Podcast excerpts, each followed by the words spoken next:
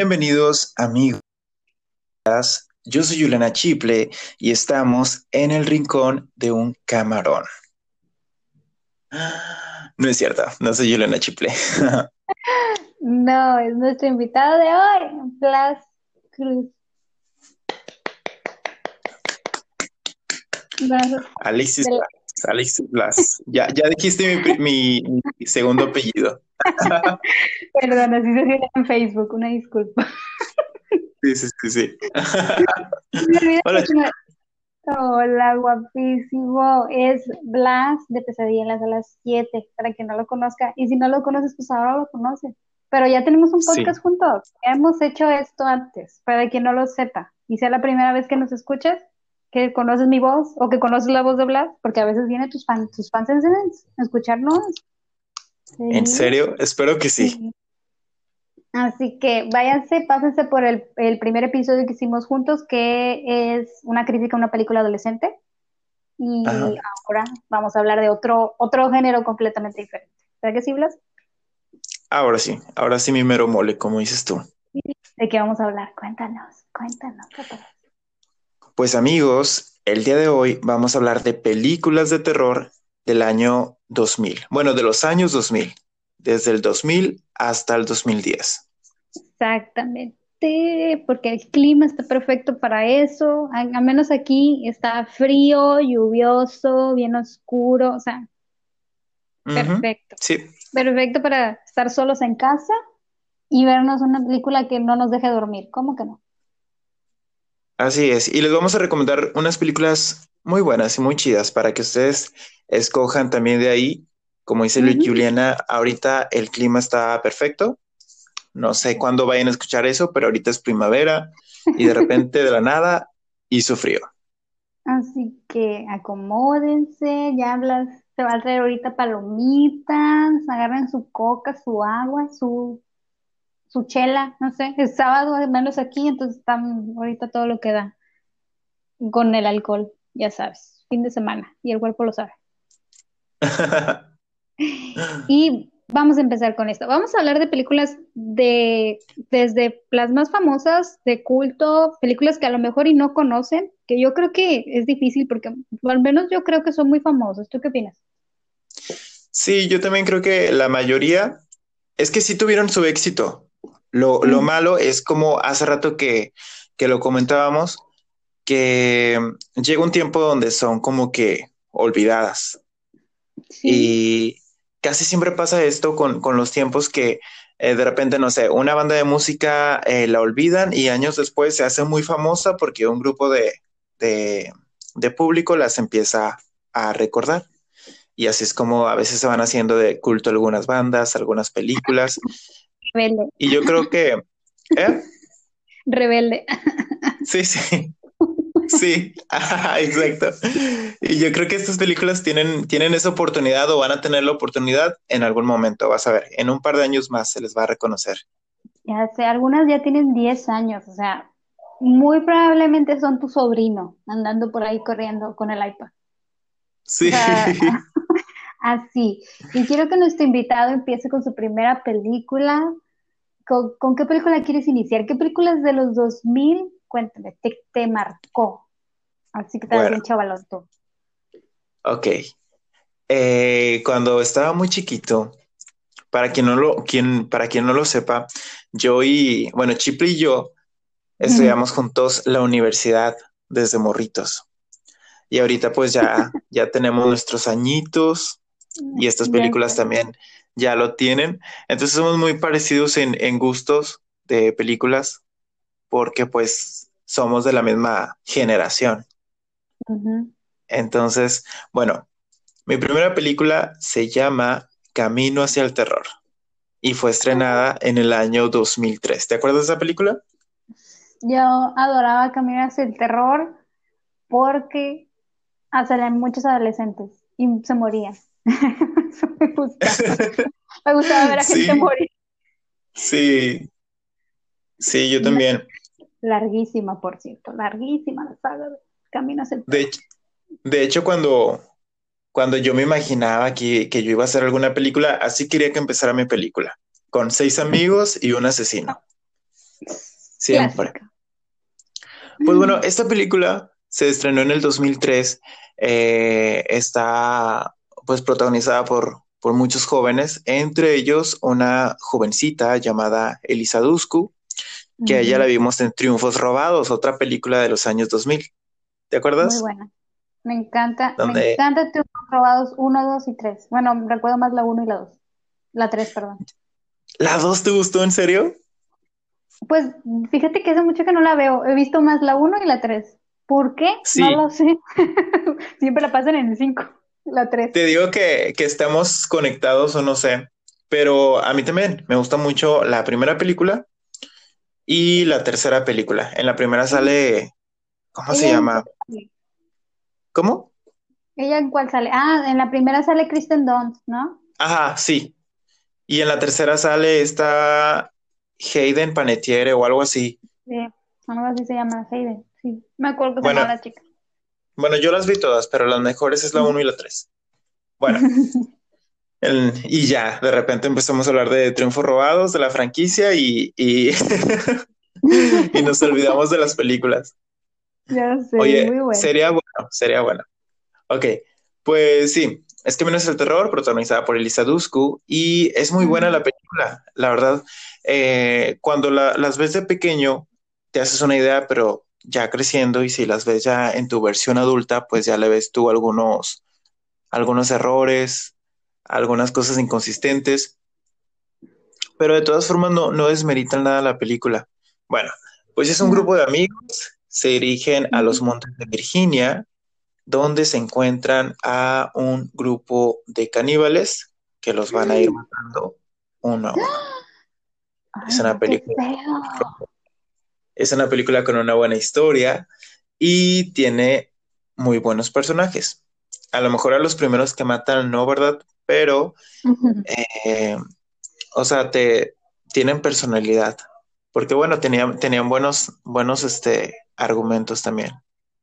Esta película fue muy exitosa en su tiempo y nos trajo a una franquicia completa. Seis películas públicos, seis películas y una séptima que se acaba de estrenar este año. Y tú dices, ¿qué onda? O sea, hay que hablar algo y decir algo sobre el cine del principio de los 2000 y es que es muy característico porque se repetía mucho. Ah, van a, creo que en el 2000 había muchas, muchas franquicias que incluían adolescentes siendo asesinados, cosa que ya venía desde el, desde el 90, ¿no? Si no me equivoco, que ya, ya cantidad de películas. 90. Entonces, el género slasher aún era muy dominante a principios de los 2000. Tuvo, tuvo su, época, su época en el año, pues sí, 80, 90 con Scream, con Campamento Sangriento y después eh, bajó un poco la intensidad y después eh, volvió a florecer, pero con otro tipo de, asesinos, en este caso los caníbales. Y la película es muy buena, lo único malo son sus, sus secuelas, que son muy malas. Se convirtió en un chiste.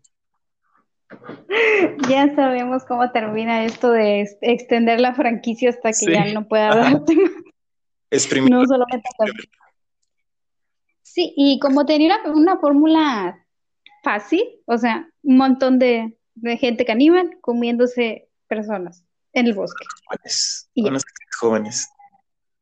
Jóvenes, jóvenes, siempre jóvenes. Entonces, Sí, sí, como la 1, la la que más recuerdo cuál es, creo que es el Caminos al Terror 3. Y hubo muchos directores involucrados, hubo muchos directores involucrados, así que no crean que es el mismo director en las seis películas. Sí, ajá. Hay algunos que iniciaron, iniciaron sus, sus primeros trabajos eh, relativamente importantes con esta, con esta saga. Yo vi las películas, vi la primera y la segunda. Creo que esas son las que más me gustan. La tercera, cuarta y quinta las miré, pero, pero no, o sea, eh, son películas huecas. Y la sexta película me animé a verla, pero eh, no la terminé de ver porque dije, ya, esto ya es, ya es mucho. Ya, ya, un, ya les di una década de mi vida, ya no voy a prestarles atención. Y después, este año se estrenó, se estrenó la nueva. Ajá. que fue muy odiada por muchos, por muchos fanáticos de, de Camiones del Terror porque no, bueno, los voy a spoilear porque pues, pues ya la película ya se estrenó el, hace como dos meses. Ya, ya, no estaban los caníbales. Ya, ya no. ¡Ah! Oh my God, pero si era sobre caníbales que comían adolescentes. Pues sí, pero, pero supongamos que estos caníbales son decentes y no comen carne. Todo lo demás es igual. Y, y ya, pero la película es muy buena, está muy chida. Bueno, es, esa fue mi primera película de la época de los 2000 que más recuerdo y que considero que es, que es buena. Y es buena porque si no, no, si no hubiera sido buena, no le hubieran hecho un, un reinicio, un remake. Ya sé, creo que es una historia que puede dar para más y tal vez ignorando a los caníbales o dándole un giro a los caníbales. Yo tengo un dato importante y es que yo en un resumen, porque yo me vi el resumen de esta película, porque en resumió toda la franquicia, eh, dicen que este tiene el nombre, pero no es directamente una, una secuela, sino que se vende. Hay películas que se venden como, como reinicios o reboots, pero que no era el original yo no sé, a lo mejor y tú dices, no, ¿sabes qué? A mí me lo confirmaron la agencia que, filmográfica que la hizo, no, si es el reinicio, pero yo escuché que no era, que tenía un nombre similar, pero que no era la, el reinicio de la película. Sí, tiene como referencias a la película y pues ah. nada más el nombre, pero es una historia completamente diferente. Uy, pues yo, déjame decirte que también inicio mi top, top, top con otra franquicia de los 2000. Y así, o sea, a partir del 2000 hasta el 2011 es esta franquicia. Deja de adivinar. destino final. Mm, claro que sí, estamos conectados aquí. Destino final, porque me la acabo de ver recientemente, o sea, la 1 es una joya andante, preciosa Destino Final. Destino Final nos cambió la forma de ver el mundo. Puedo estar aquí sentada en esta silla y correr peligro. Banda. Sí. Puede estar en el cuarto, puede ir al baño y, puede morir. Y nunca lo habíamos planteado. O sea, Destino Final, desde su primera hasta su quinta parte, que no son muy buenas, son cinco películas en total. Creo que las que más me gustan son de la 1 a la 3 y ya. O sea, para mí nomás es, para mí es una trilogía. Yo no me, vi una vez la 4 y la 5 y dije, no, esto no es para mí. ¿En serio? Hasta la 6. Y hay hasta la 6. Yo creo que la 6 no me la he visto, pero sí, sí de la 1 a la a la 5 sí me la he visto y la 4 y la 5 no. La 5 cruza en, en 3D. Salía sí. la sangre. No, eh, creo que esa es la 4. ¿La 4 es en 3D? Sí. Ay, no. Odio las películas en 3D. siento que se arruinan todo, no sé tú, pero siento que arruinan todas las películas. Sí, fíjate que hacían como que, ah, es que esta película es en 3D. Y me acuerdo que cuando yo estaba chiquito decía, es que es en 3D, debe ser lo mejor. pero ya cuando miré una película en 3D dije, esto, esto no está padre. Te marean los lentecitos. todo oscuro ahí. Ay.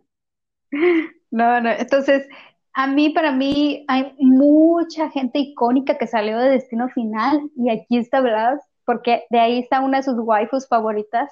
Sí. Una mujer icónica en esto del, terror y de, y de, principios del 2000. Hizo otros trabajos, pero creo que Mary Elizabeth estuvo en muchas eh, películas de terror famosonas, unas dos o tres, si no me equivoco. Sí, no, yo creo que muchas. Bueno, Muchas más. Estuvo, mira, te voy a decir, estuvo en, Destino Final, Destino Final 3. Estuvo en A Prueba de Muerte con Quentin Tarantino, creo que es una película de él. Y Sangrienta Navidad. ¿Cuántos van? Tres, ¿verdad? Sí, tienes razón. bueno, eso me acuerdo. Y Cloverfield el monstruo también. Perdón, en Avenida Cloverfield, porque también traía como que terror psicológico. Pero eso es más para acá que para allá. sí, es, ese ya es, ya es de estos añitos. Así que destino final, para quien no lo sepa, lo cual lo dudo, porque si tienes mi edad o cerca, mínimo debiste haberte visto una. O sea, mínimo. Eh, se te exige como conocedor del género del horror que te hayas visto Destino Final. Al menos Es que Destino Final. Destino Final es como, como la franquicia, vendría siendo como la franquicia de, de Rápido y Furioso, pero en, en terror. terror así, llevada a niveles ya que, ya de por sí la primera parte siento que llevaba las cosas a un nivel que dices, que ya tú podrías darte cuenta que la muerte te intenta matar, o sea, no, era nada sutil, nada sutil, en especial la escena del baño de la primera parte. Pues miren, en resumen, Destino Final es una persona en concreto, puede ser varón, puede ser mujer, en algunos casos, eh, que tiene una premonición de una muerte catastrófica, elaboradísima y que va en cadena. O sea, se muere uno, luego se muere el otro, luego se muere aquel y luego se muere hasta el perro que estaba en esa esquina, todo se muere. Entonces él tiene esta premonición, o ella tiene esta premonición, minutos antes de que suceda. Y siempre en todas las películas, en la persona, no nos vamos a morir todas a la verga, y ya. Se van bajando o se van alejando personas, sucede el accidente y pum, se van muriendo uno por uno porque la muerte no deja cabos sueltos. Bien mafiosa. de eso va la película. Sí, esta película eh, pues eh, la primera creo que es la que menos me gusta a mí. Y la, y la que menos he visto. Creo que, como, bueno, ya lo dijiste, María Elizabeth Winstead es mi crush, entonces la tercera la, repetía bastante. La tercera y la segunda.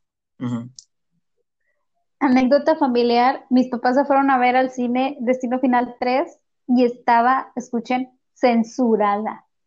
Le cortaban las escenas de muerte. Le cortaban las escenas de muerte. Ah, ya. Oye, en, ya es que la, la, pasaban mucho tiempo en Azteca 7. Ajá.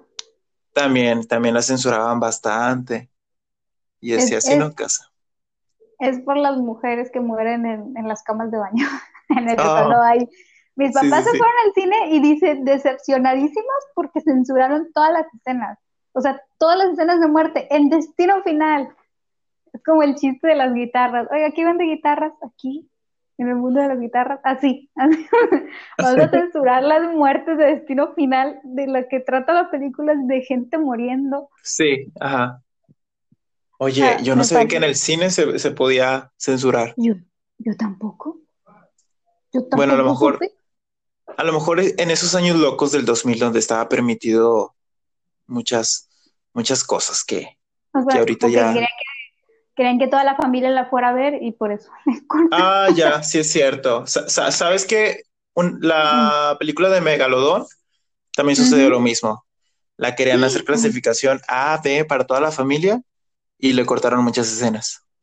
Es una película de un tiburón que come. Señores, por favor, no, qué decepción, qué decepción hay Cinépolis y de Mex. Decepcionado de la vida por eso. Y Destino Final es muy icónica dentro porque desarrolla, o sea, todo estas, toda la saga fue dentro de, principios de los 2000, o sea, ya la última como que se pasa al 2011, pero, pero todo se desarrolla en esos 10 años. Y bien icónicos todos así, con su vestimenta y sus premoniciones, y muy padre. También sale la actriz esta de, en la primera parte, la que luego haría de, de, de Claire Renfield en Resident Evil en la, en la saga cinematográfica. Ay, no, nunca me acuerdo cómo se llama la rubia esa. ¿A poco ya sale ahí? Ah, sí es cierto, sí sale ahí. Qué loco. Sale como interés amoroso de nuestro protagonista. No me había dado, no me había dado cuenta, pero se me vino a la imagen su, se me vino la imagen, se me vino a la cabeza la, la imagen de la película Resident Evil y dije, sí es cierto, es, es la misma. La misma actriz. Y la dos, yo, a mí siento que es mi favorita. O sea, en cuanto a elaboración de muerte, siento que la primera es muy buena. La escena del baño me da un terror. O sea, yo la sigo viendo y sigo sufriendo de, de resbalarme en el baño, partiendo mi madre y, o sea, me mató a la muerte en el baño y lo van a sacar mi cuerpo así encuerado. O sea, qué horror. sí. Entonces, pero la 2, la 2 tiene más presupuesto y se nota que le metieron billete porque todo sucede en una carretera y no sé, es más horrores también tener un accidente en una carretera, horrores tener un accidente en, en, en ¿cómo se llama? Una montaña rusa, en unos, juegos, en unos juegos ahí de, de, una feria, o sea, yo me subí al dragón y digo, no, aquí quedé como la morra esta, o sea, tengo que tener la premonición ya porque ya van a aprender cosa. Sí. Digan lo que, digan de, digan lo que digan de Destino Final de la saga, que he escuchado comentarios así que es como un Rápidos y Furiosos, pero de terror. Eh, son muy creativos, muy creativos a la hora de, hacer las muertes, porque todo el mundo siempre le ha tenido miedo a un juego mecánico, de que se salga volando. Y, sí, y sí pasa. Todo, todo el mundo ha tenido miedo a morir en algún avión, en algún puente. Eh, lo único que no estuvo chido fue la, la 4, donde estaban en una pista de, carreras de autos. y en la 5 se cayó un puente, o sea, y yo, bueno, sí pasa, ¿verdad? Pero, pero no es tan probable que se te caiga un puente entero. no, eso no, o en una de estas carreras.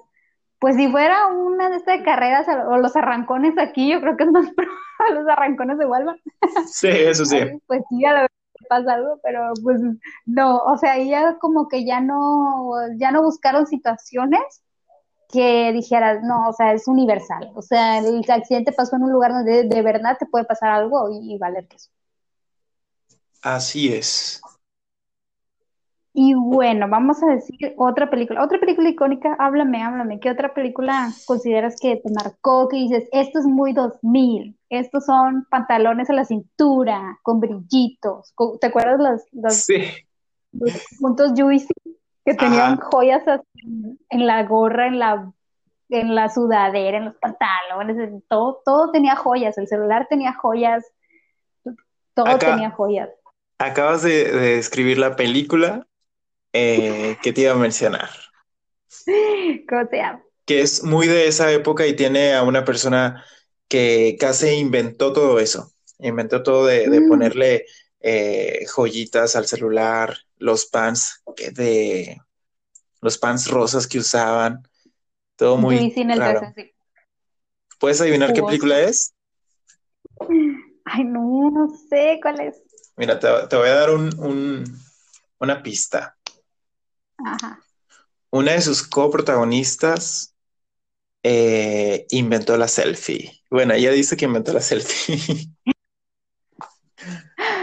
¿No? Ay, no, pues me agarraste en culo. no. Bueno, es Paris Hilton, de la Casa de Cera. Ah, la icónica Paris Hilton. No, pues sí, Paris Hilton, según ella, también inventó a Kim Kardashian. Sí, sí, sí, sí, sí. No, es que ella inventó todo, inventó mucha moda.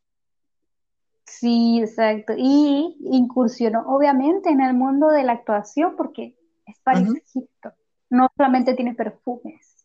Fueron de sus primeras películas. O no sé, creo que la única. no, creo que sí salió en otra parte, pero ya no me acuerdo en cuál. Pues sí, esta película. La Casa de Cera. ¿Qué opinas? ¿Lo hizo bien? ¿De qué? ¿Lo hizo bien? ¿Actuó bien? ¿Sí le creíste? Sí. sí. Queen, ¿qué fue? Sí, pues es que el personaje que tenía como que lo ameritaba, se lo creías. Era ella misma, la verdad, en la película. Así que yo creo que por eso le, le funcionó. Pero bueno. Ay, no. Esta película es del 2005, justo cuando, cuando andaba mucho de, no sé, de moda todos esos atuendos locos que ahora nos reímos por, por publicaciones que vemos donde traían, no sé, moda muy extraña, pantalones con vestido. Eh, bueno. Los, Black, los Blackberry. Sí. Y, los celularcitos Nokia, estos que se abrían. Sí, sí, sí, sí. Infrarrojo. Ah, no, ya era Bluetooth, ya era Bluetooth, me acuerdo en esos entonces. Como que apenas iba ingresándose el Bluetooth.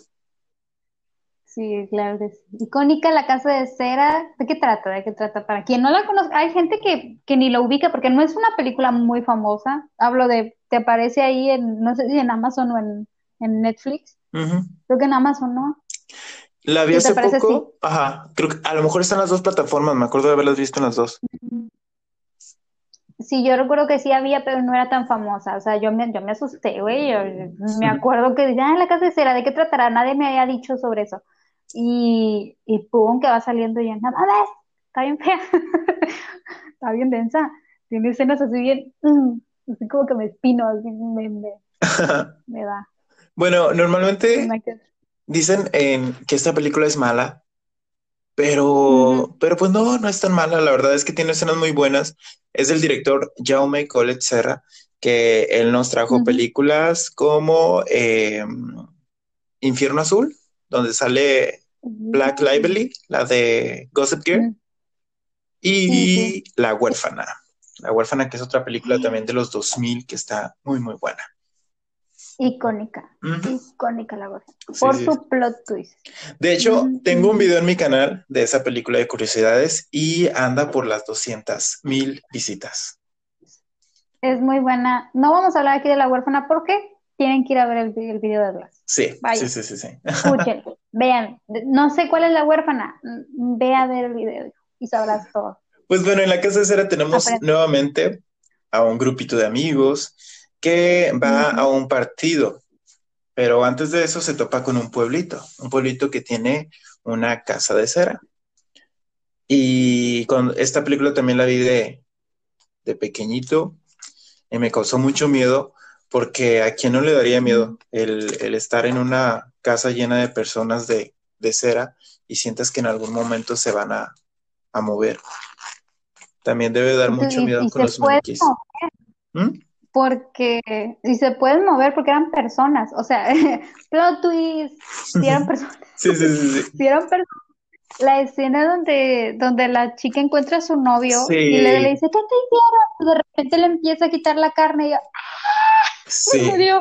güey, si encuentro a mi novio encerado, no, lo primero que voy a hacer es quitarle la carne o algo. O sea, qué horror. Eh, y el pobre vato. Fue muy triste esa escena.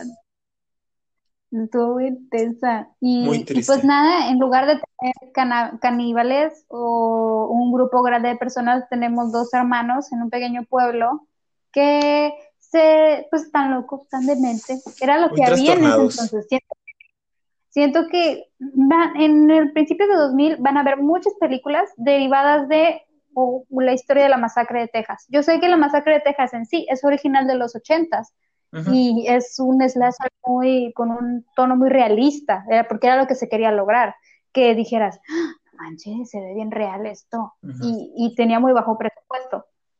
Entonces, pero vuelve la franquicia a principios de los 2000 o finales de los 90 y deciden, salen ahora hermanos locos o gente psicópata de un pueblo o así, ya sea todo un pueblo, unas cuantas personas, un grupo de personas y tienen mucho el tono así oscuro que tenía la masacre de Texas. Así Sí, tiene, tiene como que esos tintes también. Y también los protagonistas también, este, o sea, se quedan, los recuerdan, ¿no? Es, eh, te das cuenta que una película es buena cuando recuerdas a sus protagonistas o te encariñas con ellos o de que no quieres que mueran. Y muy pocas películas pueden lograr eso, porque normalmente películas de terror donde salgan jóvenes, tú estás preparado a que ellos mueran. Pero... no te preocupas. mínimo te preocupas por la protagonista, la chica final.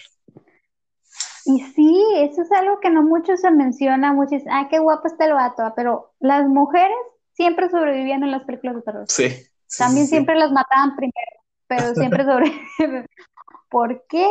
quién sabe. Te decían, nunca te decían si la chavita tenía una serie de habilidades, no sé, yo ando escalando las montañas o sé manejar un arma, no, nada. O el villano se enamoraba de ellas así de una manera medio enfermiza, o o, lo recordaba una hermana o algo así, o sea, siempre la capturaban, ¿verdad? Si le dejaban y, ah, me la voy a comer después, o ay, la voy a matar después, o ay, voy a mal amarrada con un, con un cablecillo así medio oxidado y que le dé tétanos. y ya, la vieja se salía y mataba a todo el mundo, icónicas. Sí, icónicas tomaban valor. Se supone que, que siempre dejan una mujer porque mm, el público se encariñaba o se conectaba más con, con una mujer que fuera tímida, inocente. Entonces, por eso... Tiene la Y por eso es que, por ejemplo, está el tonto, el personaje tonto, el personaje, eh, bueno, la zorra en este caso. Sí. Y a, la chica siempre, la dejaban como que el pan de Dios. Sí, o, sea, o la virgen, o la inteligente, o la ñoña, o la morena. Y, y, ahorita los tiempos están cambiando, como quieras, bueno, que, que, ya no tienen que tener esos, esos, bueno, pues todo lo que, todo lo feminista, ¿no? Que ha, que ha estado saliendo, ya por eso ya los personajes finales son más, más abiertos, más reales. No tienen que ser tan buenos. Hablando de mi siguiente película, antes de pasar a un, un cortecito para luego seguir hablando de más cosas, obviamente aquí no termina. Eh, hubo un comentario que te hicieron a ti en tu página cuando compartiste que íbamos a hablar de esto, de películas, y puse una imagen en específico de una película que a mí me marcó mucho en ese entonces cuando yo era una puberta. Ajá, sí. Porque fue, fue antagonizada por una de las mujeres más bellas y sexys de la industria en ese momento, y fue que dijeron que era una película de terror feminista. Y yo, Diabólica Tentación es una película de terror feminista. Me quedé así como pensando, nunca la había visto desde ese enfoque, porque, eh, y eh, vamos a hablar de Diabólica Tentación, o a lo mejor y la conocen como Jennifer's Body, es, es, una, es una película que últimamente ha agarrado muchísimo más auge del que tuvo en su momento. Yo recuerdo que mucha gente no se sintió cómoda con, con eso, o sea, con, con, la historia en general, porque era muy sexual de alguna manera, pero no de la manera sexual que ya estaba, que ya había en, en la industria, tú sabes, heterosexual. Así es, sí. Entonces sí, sí causó mucho ruido porque ¡ah! mujeres besándose. Y yo, sí, güey. Sí pasa. Sí pasa, sigue pasando. Y, siento que, pues Jennifer's Body, protagonizada por ay, se me va su, se me fue su nombre. Bloqueo, Megan Fox. Megan Fox. Megan Fox. Megan y Fox. Que yo la conocí como antagonista en, en la de, en esta película de Lindsay Lohan. Ah, me encanta esa película. La típica adolescente, algo así. Sí. Pero no me acuerdo cómo se llama pero ahí sale de, mala, de mala cantante. O sea, canta y, es mala, no de que mal, no que cante mal. y, yo, wow, está bien bonita. Y que transformes, que esto, que el otro, y luego, ¡pum! Diabólica Tentación. ¡Wow! ¿De qué trata Diabólica Tentación, Blas? ¿Te acuerdas? sí. Bien. Pues yo creo que sí es una película muy feminista y muy revolucionaria. Porque en la película, cuando, cuando inicia, no me acuerdo de los nombres que, que tienen las chicas, pero pues tenemos a dos protagonistas, quienes eh, Megan y Amanda. Amanda uh Y ella Sí, la adoro también. Sí, ella es como que para nuestra generación como que son un, un ícono. Bueno. Son íconos las dos. Está, Están en la preparatoria y la película inicia donde Amanda dice que, eh, aunque no lo creyeran, ellas dos eran amigas. Amanda hace el papel de una chica muy tímida, eh, estudiosa y como que muy poco, muy, correcta ella. Todo lo contrario a su amiga, que pues es más abierta en, todos los, los ámbitos. Y pues ellas van a un concierto. Eh, y me parece muy gracioso porque como tú lo dices, tiene muchas partes donde dice muchas, muchas groserías, donde, por ejemplo, van a un concierto y la banda están buscando, buscando creo que una chica virgen y ella hace un comentario y dice, yo ya no soy virgen ni por detrás. Y yo, y a mí me causó mucha risa la primera vez que la vi, o sea, el sarcasmo que, que ella tenía era como que, wow, o sea, me, me gustaba mucho. Pues total, este, eh, estos chicos de la banda hacen un, ¿cómo se le puede decir, Juliana? ¿Un ritual? Un ritual, es un ritual. Para ser exitosos. Y necesitaban una virgen. Sacrifican a virgen. Y la chica. Pero ella, ella les miente. No, no les, les miente o les dicen. ¿O sí les dice que sí era virgen? Sí, según ella, eh, según ella con, con, ellos menciona que es virgen y que nunca ha tenido relaciones. O sea, con ellos, ella les muestra una cara acá muy, muy de chica final de, de los ochentas, noventas. Muy, muy cute. Para vivir su sueño de, ay, conocí a mi banda, imagínate, conoces a, conoces a One Direction y te sacrificas para tener éxito. No, hombre. Ah. qué, qué honor, diría yo. Dices, claro, sacrifíquenme. No, no, no, sacrifiquen, no sacrifiquen mujeres, por favor. No sacrifiquen vírgenes para obtener cosas. No, no lo hagan. Pues sí. Y eso le pasa a Jennifer. Eso le pasa a Jennifer, pero pues Por como mentir. mintió, tú dices, pero ¿qué pasa si mintió? Ajá. Pues se vuelve un demonio, come hombres. ¡Ah! Literal. Antes figurativo, ¿verdad? Pero ahora sí era literal. Sí. Sí Ajá. muchos hombres. Y la, la, la escena icónica, o sea, yo la escuché y dije, esto es una, esto es una frase icónica, que dice, oh, pues le dice la amiga, pero tú matas gente. Ah, o te te escuchaste igual que gente". ella. Y él le dice, solo, no, solo mato chicos. Y yo, sí, güey, tampoco es para tanto. Solo- Y le aplaudimos todos en esa escena. No, o sea, como si fuera cualquier cosa. O la escena también donde se está quemando la lengua y dice, ah, yo creo que soy Dios. O sea, tiene muchas, muchas escenas icónicas que, que digo, wow, o sea, la gente se asustó. O sea, yo recuerdo que lo que hizo la gente cuando vio Jennifer's Body, eh, se asustó de tan abierto que era el pedo. O sea, de, de que esa es una de las películas en las que Megan Fox exubera así, su sensualidad más no poder. Sí, es como. Que no, o sea, ella toma el control. Me gustó mucho que ella tome el control. Yo sé que soy sexy y le voy a sacar provecho. No es lo mismo que como en Transformers, que no sé si se acuerdan que como que, ah, soy una mujer hermosa que arregla autos y no me doy cuenta. Sí, afuera las etiquetas y los prejuicios. Muy está muy objetizada, así como que soy un objeto sexual, pero no me doy cuenta, pero tú como espectador sí. Exacto. Sí. Y, y aquí No. no, aquí ella usa eso para, Sí. para comerte. En esta película nada, Ah, na- nada de pretensiones. Soy sexy y, y ya. Y con eso te voy a acabar.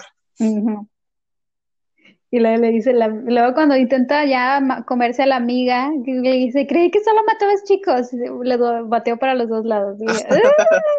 ¡Qué genial! Sí, es, es una película que no puedes ver con, con tus padres. No, vela con tu Se, novio o se vuelve sola. incómodo algo. A menos que tus padres sean, sean Sola, igual de abiertos.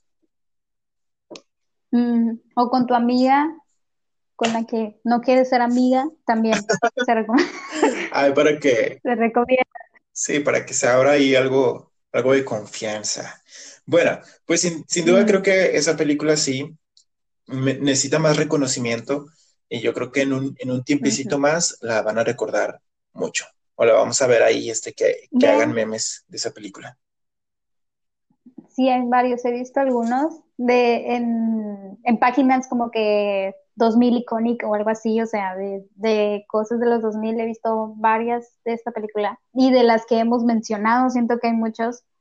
Y ahorita vamos a cortar aquí, vamos a, ya les dimos cuatro bonitas opciones para poder ver en esta noche fría Ujú. y abrazar, decir, cobijarse y, y asustarse o no asustarse. Y si alguna no la conocían, vayan a verla, son muy buenas. Perdón, no sé si está en Netflix o en Amazon. Lo más seguro es que sí la encuentran en Amazon, la mayoría, porque son, como les digo, son películas viejitas. ¿Por qué Amazon es tan chido? Y- porque no nos paga. No vea que usted cree que aquí está patrocinado por ¿Por qué no? Pero sí, la gente deja, mis primas ya no ven Netflix, puro Amazon. Se contratan un montón de canales y ven un montón de películas viejas ahí. Así es. Así que véanselo también. Así que bueno, Blas, ahorita regresamos en unos minutos. Ve por más agua, ve por más palomitas, porque esto da para un poquito más. Ok, Adiós. nos vemos.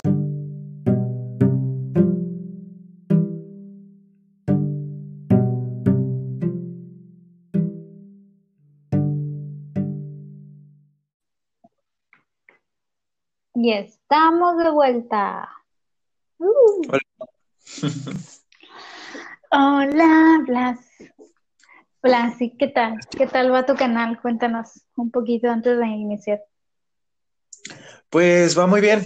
Como, como les dije, hace poquito eh, me acaban de monetizar, ya está todo Mm. arreglado, ya mi tarjeta está ahí. y este, y hace poquito, bueno, lo que, lo que me ha estado gustando es que eh, mucha gente pues ya se está acercando a mí. En Instagram es donde, siento que tengo más comunicación con ellos, más contacto. Y hace poquito hice una temática de, preguntas en Instagram y las respondí en un video. Y pues, pues, la verdad yo no, yo no quería subir el video. Decía, yo me veía y decía qué aburrido. Pero, qué padre que a ellos sí les, sí les, sí les guste. Les gusta. Para la fanaticada de Blas. ¿Eh? La fanaticada de Blas, besos y abrazos. Sí. espero que nos y pues, ¿Mande? Que espero que nos estén escuchando. Y qué bueno que te va muy bien, porque lo mereces, eres muy talentoso y una persona muy perseverante. hacer este tipo de cosas, chicos, realmente es amor amor al arte, amor a ver cosas, amor a desperdiciar tu tiempo viendo películas y series y hablar de ello, de verdad. Y uno lo nota porque de repente se encuentra a sí mismo diciendo, ay, este actor que aparece aquí y acá. Y tú les dices los nombres y dice, ay, sí, me encanta, me encanta Mary Elizabeth. Y ellos, ¿qué? Y la que salió en Destino Final 3, ah, oh, la que salió en Avenida Coffee. O les hablas, no, que sí, esa película de Zack Snyder. Y ellos, ¿quién? Y, o sea, así es como que te encuentras a ti mismo de repente. Y de ahí no paras. No paras. ya cuando te aprendes los nombres de los actores y los directores, no paras. Sí, ya es como que buscas y buscas y buscas. Así, críticas mamadoras. Y bueno, seguimos para quien se haya perdido en esta última media hora y no haya sabido de qué estamos hablando. puede pasar, puede pasar que se te olvida de repente. ¿Qué estoy escuchando? Ah, sí. El especial de películas de principios de los 2000, de terror. Porque hay de géneros a géneros. Y hoy estamos hablando de terror. Porque. Así es. No estás para verlo, pero estoy en una habitación sola. Y hay un cuarto oscuro. Sí. Enfrente hay un cuarto oscuro. Yo sí tengo mi luz prendida.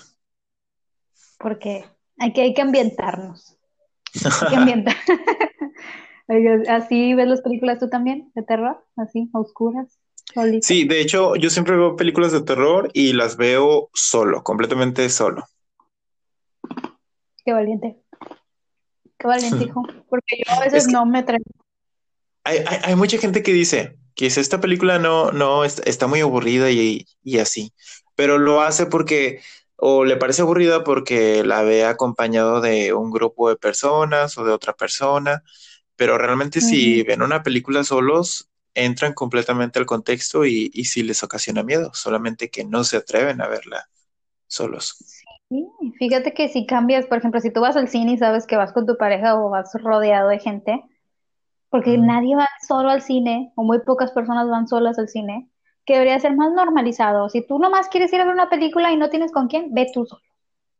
A ver. Sí, oye, yo hago eso. claro que sí, porque, o sea, si tú quieres ir a verla o si tú vas a criticarla, no te vas a esperar a que una persona vaya contigo. Exacto. Entonces, si es como que ya, ve, ya verla solo y con el ambiente, ya es otra cosa completamente diferente. Es otro rollo. Lo que si llevas a, media tribu y estás ahí diciendo chistes, o estás ahí hablando con tu compa, el de al lado, con tu mamá, o vas o de, enamorados, ahí de enamorados. Beso y beso. Entonces ya no es lo mismo y dices, ah, está bien chata, y no me gustó. Y yo, pues no, güey, porque no, no te ambientaste. Hay algunas películas que sí te meten en el ambiente, que no necesitas, o sea, puedes ir con toda tu familia y tú ya estás ahí cagado de miedo, pero hay otras que sí necesitas, pues, darle, o sea, ahí, ahí solito, oscuras, y sin nadie quien, quien escuche tus gritos, por si es cierto. Sí, es que pues no son tan generales como, mira, por ejemplo, una vez fui yo solo a ver la película de Un lugar en silencio. Y fui temprano porque pues temprano no hay mucha gente pero ese día la sala estaba llena y yo dije, Uta, o sea, la película se llama Un lugar en silencio y aquí nadie se va a callar. Pero sí, pero, pero pasó todo lo contrario. Todas las personas estaban en silencio. Y, y sí, o sea, la película, pues, pues realmente por el ritmo que tenía, aunque no tuviera mucho diálogo, pues, pues mantenía a todos eh, con la atención, aunque, aunque vinieran acompañados. Pero sí hay otro tipo de películas que, que no, que son más, mm, ¿cómo decirlo? Más íntimas, más de película y persona, y ya. Sí. Y cambiando radicalmente de tema, Blas, siento que del género que estamos hablando se, se prostituyó demasiado en, en esta época en la que justamente estamos hablando ya que hablamos un poquito, siguiendo con el tema de la atmósfera y de, y de, la sensación. Y siento que el terror ahorita es mucho más subjetivo y por eso tiene más éxito, porque hay una interpretación para cada quien. O sea, yo le doy mi interpretación, no creo que sea la misma la interpretación que yo tengo de, de Midsommar que la que tú tienes. y a lo mejor a mí me, pasó, me pareció un mal final la de nosotros, y a ti dices, no, o sea, yo no me lo esperaba, quedé en shock, súper genial, o algo así. Hay una que se llama también Mi Casa, que está en Netflix, de hecho, que también toca temas como la discriminación y el racismo, pero de una forma, usando el género, que no, es no era muy dado en ese momento, en principios de los 2000, pero que del de, tiempo para acá es muy usado. Se usa mucho el género del horror para una crítica. Una crítica, social, ¿verdad? Y una crítica fuertísima. Imágenes fuertísimas, desde asesinatos, violaciones eh, y mucho más. Entonces, sí, sí siento que va, va un terror enfocado, psicológico más bien, enfocado en, en estos últimos cinco o seis años.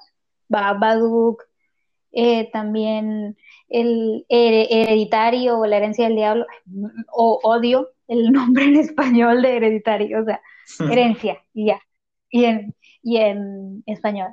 No, es de miedo, es herencia del diablo. El heredero del diablo, sí, sí, sí.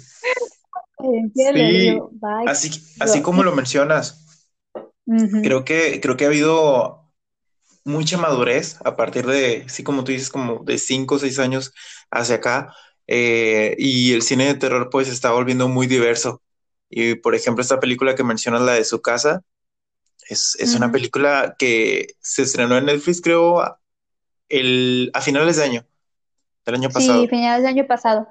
Pero la verdad se me hizo que tuvo muy, muy poco, muy poco renombre, muy poco foco, porque la película es muy buena, o sea, es una crítica social completamente, y así como tú dices, o sea, una persona le puede dar su, su significado y así otra le, le, va a tener otra, porque pues es como Midsommar, yo me identifiqué mucho con, con la chica esta, ¿cuál era su nombre? Ay, se me fue el nombre. Bueno, Amy o algo así. Bueno, el personaje, no, no me acuerdo, pero bueno, yo me identifiqué mucho con ella y la entendí perfectamente, pero habrá otra, otras personas que digan, este, ay, qué, qué depresiva, qué este, o sea, no le entiendo, no sé, pero a mí me, me gustó mucho. Es un, creo que es algo hasta cierto punto real. ¿Por qué? Porque ah, pasan cosas muy extrañas en situaciones en las que estamos más vulnerables. Exacto. Y puedes terminar haciendo cosas que tú dices, güey, se supone que nadie en un, con, una, con un juicio sano, con, una estabilidad, lo haría. Sí, pero ¿qué pasa cuando tú no estás en esa estabilidad? Exacto. Sí, sí, sí. Pasa cosas. y volviendo a tomar el tema, las, estas películas que hemos mencionado tienden mucho a la violencia sin sentido, mucho a, ay, voy a darte un montón de sangre. ¿Pero por qué? Pues porque sí. O sea, le vas a cortar un brazo y le va a salir medio litro de sangre. Ya debería estar muerto, pero él va a seguir vivo. o sea, así, un, un lobo gigante sacándole las vísceras a otro y tú. Era muy, muy visceral el cine de los, de los 2000. O sea, era una cosa que, que tú te quedabas como wow. Siento como que normalizamos mucho la violencia y cuando vemos películas que no tienen esto dices, ay, está bien chata. Ajá, sí, sí, sí. No, Vemos, al fantasma y, ah, no, no se ve nada, o sea, porque estamos saturados de violencia y fue porque estas películas tenían demasiada, o sea, era una cosa sin sentido, era sexo sin sentido, era matazón sin sentido, era y una de las películas icónicas de los 2000, no me vas a dejar mentir, es Jason X. Es una representación de este violencia sin sentido. Sí. o sea, icónica, icónica la de Jason X es una de, no entró en nuestro top, pero hay que mencionarla como, como ejemplo de, lo que se veía en ese entonces. Que sí. bien morritos, no sé si te acuerdas. Sí, la, gente va a eso, a, que haya sangre, que haya muerte y que los asusten. Y si no tienen esos elementos, salen diciendo barbaridades del cine, o sea, de la película.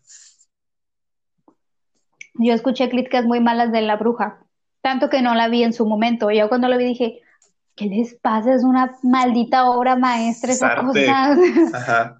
Es, es arte. La niña de las, las empanadas, o sea, no, no, no, no, no, la niña que habla español que me encanta. Me encanta cómo dice empanadas. Entonces, sí era como que se le dio una segunda oportunidad al cine de terror y gracias, gracias, gracias, pero también hay que enaltecer esas películas que igual y llevaron mucho de, estas cosas que mencionamos, pero son icónicas. Tú las recuerdas con mucho cariño, te miaste. A mí no me... Te estoy hablando a ti, persona que seguramente se asustó con mi película icónica de los 2000, con Feroz. A huevo te asustaste con Feroz. Amo Feroz. A huevo. Amo esa película. Que se llama Ginger Snap. Ajá, sí, sí, sí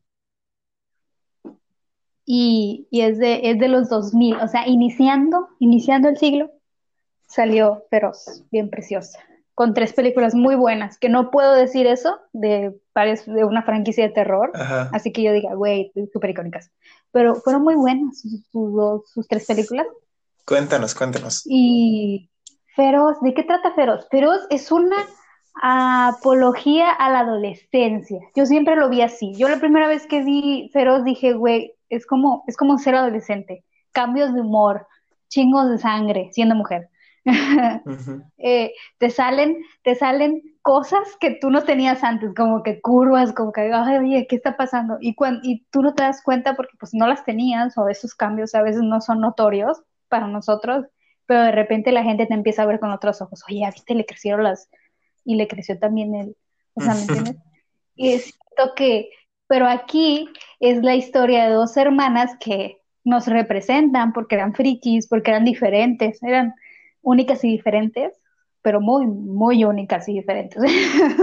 Sí. grande, tomaban fotos de, o sea, como que simulando sus muertes, así muy realistas, eran muy raras, tenían sus pelos pintados, su ropa de negro, muy al estilo uh, brujas.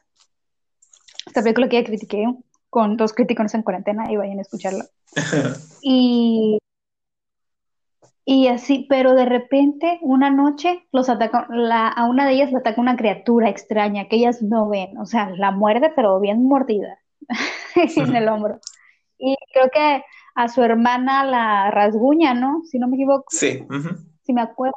Entonces, pero la Ginger, que es nuestra protagonista y antagonista, eh, empieza a tener cambios extraños que hay en mí, así, la canción Toy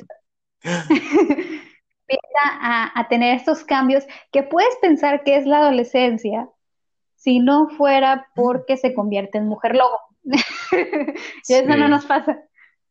Si no sale pelo, pero no nos convertimos en mujer lobo. Entonces, sí, eso va esta película, de cómo su hermana ve que estos cambios pues pueden pasar, son cosas inocentes, cosas como comentarios, como cambios físicos, como desinhibición, así como que soy mujer sexy, mírame, lo presumo, empieza a juntarse con otras personas, la deja a un lado, pero ella tiene otros cambios, como que de repente se le sale la espina dorsal así bien, bien horrible, de repente a la luna, como la Shakira.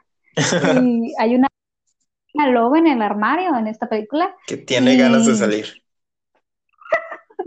y empieza a comer chicos. Sí, porque nos encanta comer chicos.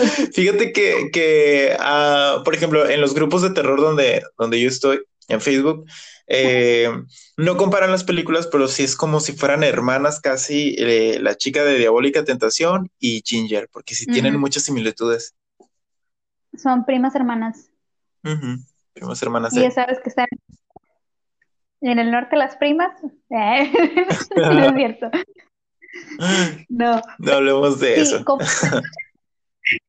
comparte muchas similitudes con la trama de, de Jennifer's Body. Y, pero aquí son de hermanas y, la parte más icónica es que todo va ligado, o sea, como que la primera película debía suceder en la manera que pasó, porque al final, tristemente, es su hermana la que termina asesinando a Ginger, porque se, se estaba transformando en una persona devora hombres y pues es un malo, amigos, si no sabían, no se deben comer a otros, es ilegal. No lo hagan. es, es hasta profunda en cierto punto, porque su hermana, a la que, a la única que entendía, a la única que adoraba, tiene que matarla, al final de cuentas, porque nadie más lo va a hacer. Sí. Sniff, sniff. Muy, muy triste. Sí, esta, esta película eh, también es feminista, también es considerada feminista. Eh, tengo un video de curiosidades de esta película y una de las curiosidades es que el director buscaba a una, a una guionista, una guionista muy buena que no recuerdo su nombre, pero como era una película de terror, ella no quería, ella no quería eh, involucrarse porque pues normalmente las películas de terror en ese tiempo pues ya sabes lo que involucraban, nada más jóvenes, sexo, muerte y ya. Pero pues el director le contó su, idea, que ella realmente quería, que él quería hacer una representación de la adolescencia. Y, sí, como metáfora es. Sí, la capté. sí, como metáfora es, muy buena. Este, muchas películas, muchas personas van a ir y ven esa película como, no sé, algo muy, muy superficial de que ah, es una película de una chica que se convierte en un hombre lobo y, ya. Pero pues no, como tú dices, tiene mucha, mucha profundidad. Y es lo que me gusta de estas películas eh, viejas que son feministas y son feministas y no te das cuenta. Te das cuenta hasta que le piensas bien de lo que trató y de lo que te está hablando. Y ya muchas películas actuales son feministas y se ven muy pretenciosas, ¿sí me explico? Porque como que quieren decir, somos feministas, esta película es feminista y aquí no hay hombres, abajo los hombres y siento que eso es un factor que no, no, no ayuda. Pero estas películas como El Descenso, eh, Diabólica Tentación, eh, Feroz, lo introducen de una, de una manera muy, muy sutil, muy tranquilo todo y funciona. ¿Por qué? Porque vuelven a la mujer consciente de, consciente de ciertas cosas y usándolas a su favor. Claro que sabíamos que, que, que Megan Fox era un símbolo sexual, y era usado como un objeto. Pero ¿qué pasa cuando no se finge que, o sea, ay no, yo soy inocente, se sale un poquito del papel, no inocente, sino de, de incrédula, y le decís, estoy bien buena, estoy bien sabrosa, y uso eso para matar hombres. Ajá. Y tú, sí, sí. La rompiste. ¿Por qué? Porque son los mismos hombres que te objetizan, te, te ven como un objeto que tener, como algo que, que que masturbarse, material para masturbación, y ahí te quedas como un simple cuerpo con boobies y, y, te olvidas de la actriz, y te olvidas de su trabajo, y te olvidas de, todo lo que hace, sea diva o no, haya dicho o no algo, pues es X, sino pero al, al tú, tú, tomar las riendas de esto, pues los mandas a, a freír espárragos, por no decir una mala palabra. Sí, o sea, toma el control totalmente de la película. Es como de que, ok, sí, soy todo eso, pero lo voy a utilizar a mi favor. Y pum. Y aquí también se ve eso. Aquí también, qué bonita película. Y Feroz 2 trata, seguimos la historia de la hermana, que en este momento no me acuerdo cómo se llama, les voy a mentir. Ahí tenía el nombre, pero se me fue. Que obviamente, como mencioné, fue rasguñada, entonces ella, su proceso de transformación es más lento y la segunda película trata sobre eso, de cómo ella intenta inhibir esa parte y que conoce a un chico, si no me equivoco. Sí. Termina, termina asesinando, o sea, termina muriendo por decisión propia porque no quiere transformarse en el mismo monstruo que fue su hermana. Y, o sea, la saga es súper extraña porque no sigue parámetros. O sea, sí vas a ver muertes y sí vas a ver así como que, pero la historia es completamente original. O sea, no, no me la esperaba, no, no me, tiene escenas así muy icónicas de, de ella transformando, de la Ginger en la primera parte transformándose, de su hermana también sufriendo mucho en esta segunda entrega en la que no convertirse en un monstruo. Y la tercera nos narra que ellas estaban malditas desde el principio, ya que la tercera es el inicio de, la, de, de esta historia, ya que fueron condenadas desde miles de años atrás. 1800 más o menos, ambas hermanas o ancestras de estas hermanas llegan a un pueblo que está siendo acechado por una criatura horrible y muerde a una de ellas. Y de ahí es empieza el ciclo y es así como eh, su hermana debía matar a Ginger desde un principio. Y al final ella también iba a morir porque se iba a convertir. Pero aquí como que queda como que, creo que en la tercera como que ella vive con esa parte de mujer lobo, ¿no? No se mueve, creo que en la sí, tercera eh, fíjate que yo me acuerdo de cuando la, vi de pequeño y se me hacía muy extraño. En ese tiempo, pues yo decía, pero porque ahora están en, en otra época, este, ¿qué, ¿Qué pasó? ¿Qué pasó aquí?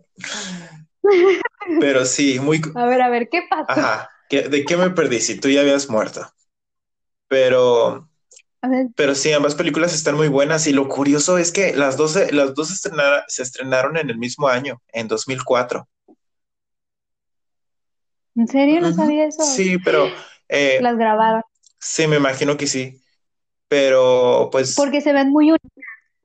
Se ven muy unidas, o sea, muy como que respetan, o sea, ya ves que a veces las segundas partes ni tienen nada que ver con la primera. Sí. A veces, o sea, pasaron hasta tres o cuatro años, ya ni se acuerda el director de qué fregados hizo o el guionista tampoco. Y, aquí no, sí se ve como que la continuación de la primera historia. Sí, fíjate que, que como que lo hicieron con, con cariño y con respeto, porque como tú dices, siempre la secuela y una tercera parte pues ya se aleja mucho del, del objetivo o de la idea principal, pero en estas películas no, o sea, se tomaron muy, muy en serio lo de la hermandad de, de ellas dos. Lo único malo es que no, no fueron tan exitosas como la primera, primera película. No, nada. Y, y, en la 3 ya es mucho más acción que, violencia. Sí, sí. Que terror más bien. Sí, o sea, ya, eh, me recuerdo Inframundo, también icónica, icónica Inframundo. a la Kate, Kate, por ti le, le eché ganas a la escuela. Por ti, te amo. a la, que Inframundo también, o sea, hay que mencionar, hacerle mención honorífica a Inframundo porque fue icónica también aquí, los vampiros. Inframundo. Rompe. Ajá. Sí, sí, sí. ¿Sí, la viste? Sí, sí, también de, de, pequeño. Creo que eran películas que, que sí, pues eran muy icónicas en, en, nuestro, en nuestra época. De hecho, Inframundo yo no la vi porque me gustara a mí. Tenía a mi primo, Hola. saludos, Adolfo, mi primo Adolfo, que le encantaban, le encantaban estas películas de Inframundo. que oh, era así como Matrix, pero con vampiros. Sí, oye, qué extraño, a él también le gustaba mucho Matrix. Es que sí era acción, era más acción que terror, por eso creo que aquí no entran mucho, pero pues ahí la mención honorífica. Bueno, seguimos con otra película. ¿Cuál? Cuéntanos, ¿cuál es icónica para ti de, esta generación? Bueno. Del, del Nokia. De los 2000. Del, del Nokia que... Les, les voy a platicar de una película de ya, pues yo les podría decir más reciente de los 2000, pero realmente estas, estas películas, aunque nosotros creamos que son recientes, son viejísimas. Ya, ya tenemos, ya, tenemos nuestros añitos. ya, ya tiene 10 años, te digo 10, 20, 15 años la película y tú. Ah. no, bueno, es, esta es otra. Esta película es del 2008. ¿Te acuerdas de esa época del 2008 tan, tan bonita?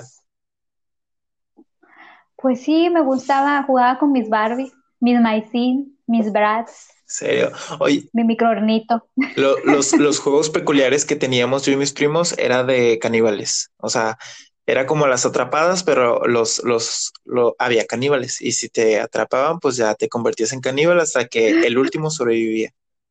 Y ese ganaba. Ay, icónico. Icónico los juegos de Blast. Yo jugaba los Power Rangers, que también estaban muy de moda en ese entonces. Yo era amarilla. Bueno, esta película se llama Cloverfield. Oh, amo Cloverfield. Si ustedes no aman Cloverfield, no sé qué hacen aquí. Cloverfield era... Igual no se vayan. ¿eh? En 2008 se estrenó esta película y yo todavía me acuerdo, me acuerdo de, de que la anunciaban en la tele, pero lo anunciaban así como algo muy misterioso, algo muy, muy misterioso. Entonces eso, eso generaba como que mucho, mucha incertidumbre de saber qué, qué era. La película aquí se llamó Monstruoso, aquí en México. Y, y, ha sucedido con todas las películas, con todas las películas de, del universo de Cloverfield que siempre las anuncian como algo, algo muy diferente, algo que tiene, tiene, tiene un contenido, pues sí, un contenido sorpresa. La película de Avenida Cloverfield 10, que se estrenó hasta el año 2016, también lo, anunciaron por medio del Super Bowl.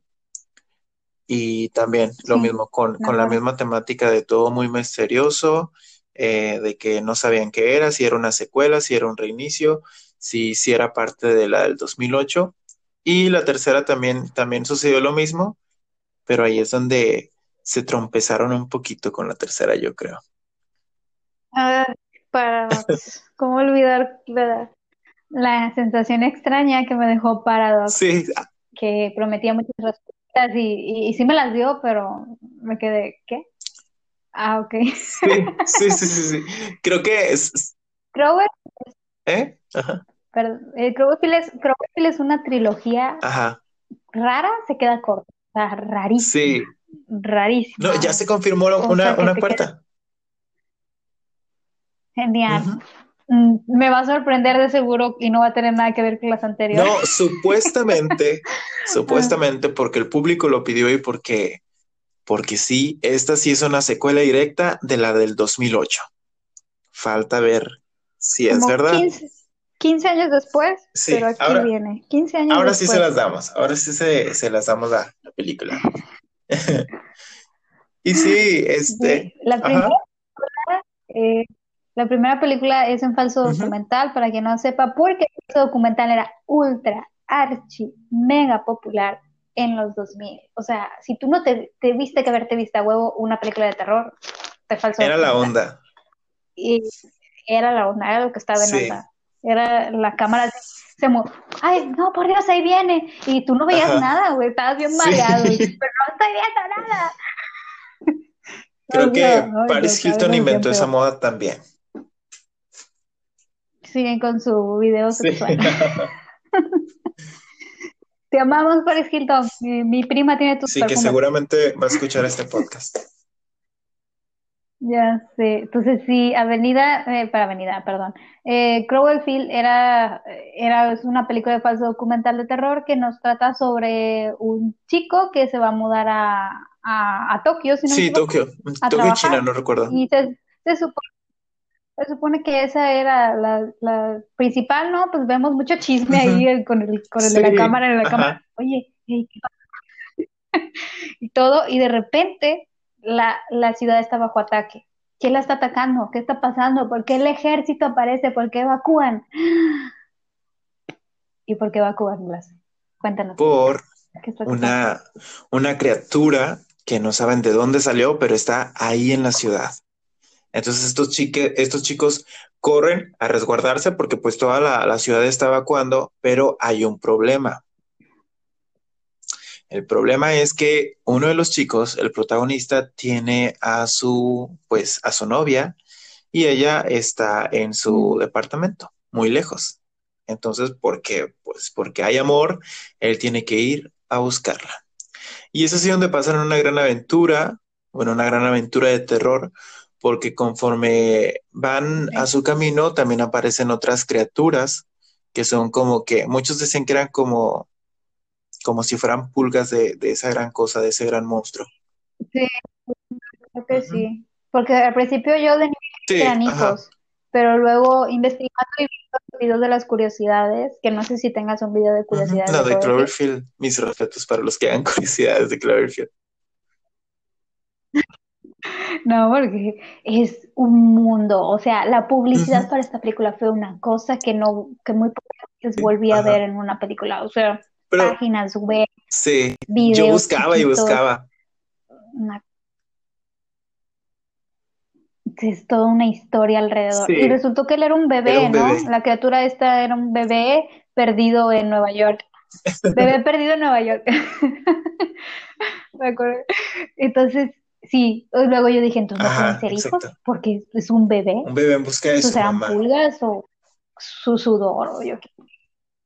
Sí. Oh, y tú, ay, todos, oh. y, ay, no, o sea, es, era una cosa que tú dices, yo no, yo no la llevaba forma la primera vez que la vi. Yo dije, eso es, creo que es su cara.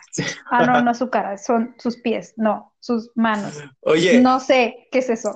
Pero no, no, fue muy curioso porque cuando esta película, en todas, en todas las películas siempre ha habido muchas teorías, mucho, mucha polémica y creo que esas teorías no, no son tanto de las películas, sino más bien de, los fans alrededor que se las van creando. Y, por ejemplo, cuando se la película, eh, pues tenía eh, un equipo de me imagino, muy, muy grande y muy poderoso, que no salía ninguna, ninguna información de la película y muchos medios, la película podría ser eh, Godzilla, una, una nueva película de Godzilla. Y también cuando se cuando se iba a estrenar la tercera, también, también le tenían otro nombre que era la, partícula de Dios o algo así. Entonces, eh, trabajan mucho en eso para mantener, mantener en secreto, en secreto todo. Espero ahora sí eh, la cuarta sea, sea buena, porque la verdad la, la, la tercera, así como tú lo mencionas, nada más fue como, ah, ok, y ya. Gracias, crack por aclararnos a, mi, a final de película lo que nos debiste haber puesto desde el principio. la segunda, la segunda Cropil ya no entra dentro de nuestro top porque ya, es a partir de 2016, o sea, ya. Está jovencita esa. Otro lado. Y, y es una si no se han visto Crowellfield, por favor, véansela, es una cosa muy buena. Yo sé, hay gente que tiene aversión a los falsos documentales porque se marean o porque no les gusta, o porque no se escucha bien, o luego no ven bien. Esta es una película muy clara. Me, me parece una, una, obra maestra y más que ser una película de terror, la considero una película de romance, porque el tipo arriesgó, a su, vio morir a su hermano, arriesgó a sus amigos, que no debían, ellos, ellos fácilmente se pudieron haber ido al refugio, pero dijeron, no, luego voy a andar a mi pana. Y cargar, vivir y cargar. Entonces lo siguieron hasta allá, la morra esa estaba empalada, la sacó, y, o sea, ni qué diario de una pasión, ni, ni qué Titanic, del verano. la mejor película de amor de, la, década. O sea, si, si Celine Dion le hubiera hecho un tema, esta, esta hubiera sido una película de amor. Ok. Pues bueno, ahí se la ve. Mi siguiente película y última, ya para terminar esto, es El Amanecer de los Muertos, del 2004, porque hay una del 70 o 80, no. Estoy hablando del 2004. O sea, agárrate de tu hermana porque tiene de director a Zack Snyder y de guionista a George A. Romero y James Gunn. Sí, dime si, no dime si no iba a ser un película película.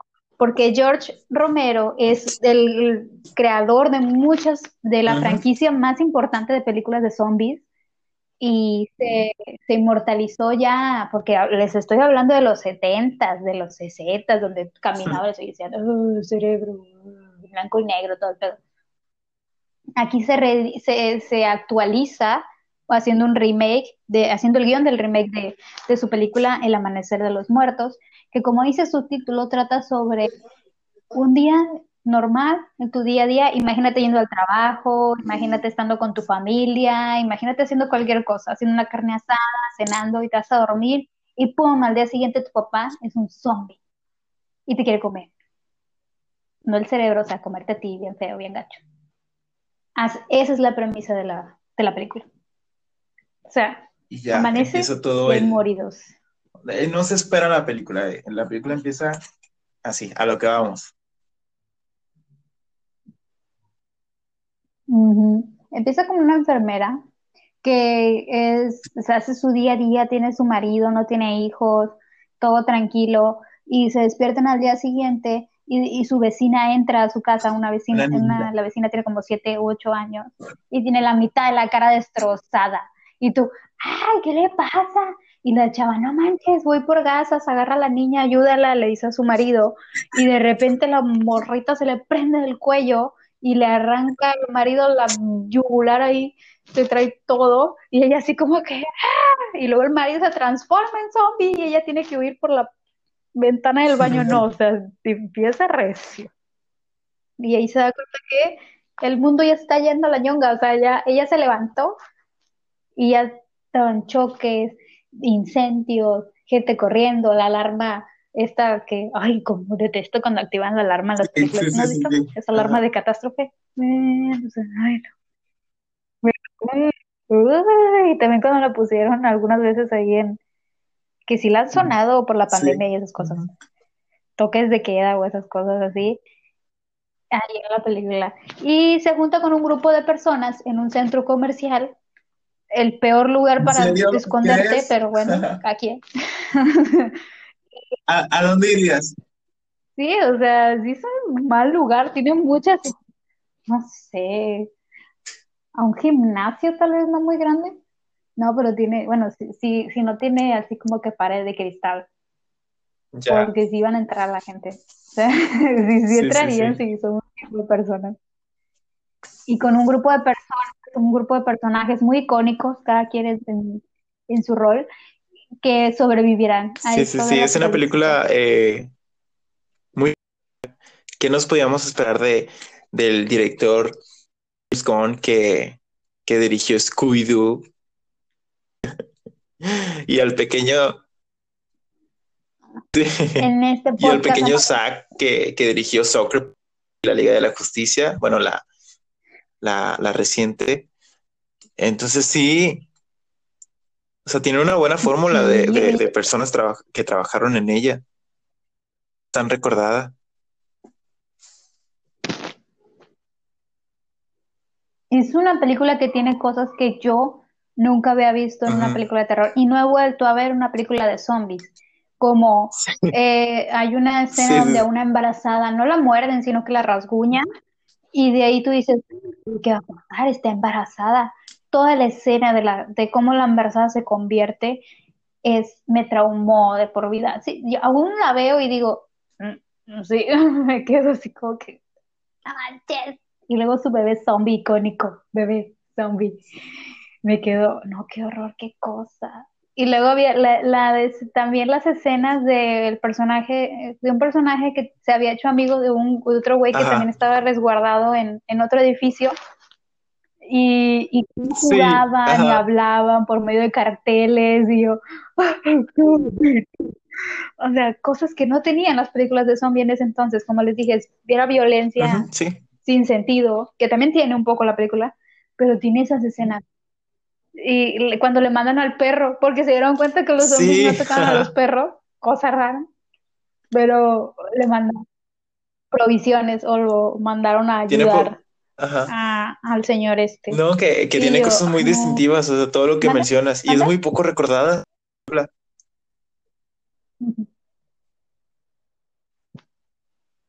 Pónganse a verla, hijos, véanla, está muy buena, si ustedes no la han visto. Y, y sí creo que no la hayan visto, porque tuvo su auge en su momento y, te digo, gente de mi edad la, recuerda, pero me gustaría que si son más jóvenes y no se han dado el tiempo de ver ciertas películas de terror, si, si, siempre te estás viendo el conjuro, pues obviamente no te vas a ver estas icónicas. O sea, ya.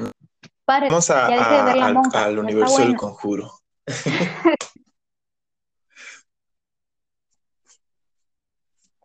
mejor véanse la saga de, de Sao, que también es de principios de los 2000 y, y está más, más sí, Ya las otras tampoco, ya no, ya no me acuerdo. bueno, vamos, vamos a, finalizar con mi película. Las... ¿Con cuál? No tienes no, cuál es. Tengo la menor idea. es Jeepers Creepers. me parezco a, a, Watchmoyo en español. Eh, ellos en sus, en sus listas siempre ponen a Jeepers Creepers. Y me da mucho gusto. Es que es una de las películas más icónicas de los 2000. Yo siento que esa sí, todas la vimos, todas la vimos, todas nos asustamos con el, cuando esta parejita, bueno, estos hermanos se bajan por el túnel y descubren los cuerpos. Y tú, salte de ahí. O sea, yo todavía recuerdo que fue, cuando yo vi todo eso fue lo primero que pensé. Era una niña y sabía que él tenía que salir de ahí. Porque si no, o sea, me dio, me dio ahí. Sí, pues como, como ya lo saben, este, probablemente sí la tuvieron que haber visto. Y aunque muchas personas la han visto, siento que eh, eh, mucho reconocimiento. Recordada lo es, pero le falta mucho reconocimiento. Creo que es una película de terror que es muy eh, peculiar en medio de otras porque tú sabes, en los 90, los 2000 ya no te ofrecían monstruos, lo que te, ofrecían eran asesinos o fantasmas. La película eh, vino como que a traer el auge de, los monstruos con, con, con, maquillaje práctico, eh, con efectos especiales que no era tanto eh, pues de pantalla verde, y vino como, como que darle un respiro, como que un, un, remolino de muchos, de muchos géneros, por ejemplo, el suspenso, eh, misterio, de, no saber qué era lo que los estaba siguiendo, y al final descubrir que, pues era una criatura, una clase de monstruo. O sea, imagínate nada más los que tuvieron la oportunidad de verla en el cine eh, por primera vez, de de ver de principio a fin la película cómo va evolucionando, que al principio pues parece ser un hombre y mientras va, va encaminándose a la película te das cuenta de que no, no, no es, no es un hombre, es, es, es una cosa, es algo extraño. Y siento que sí, definitivamente Jeepers Script es muy icónica de los 2000.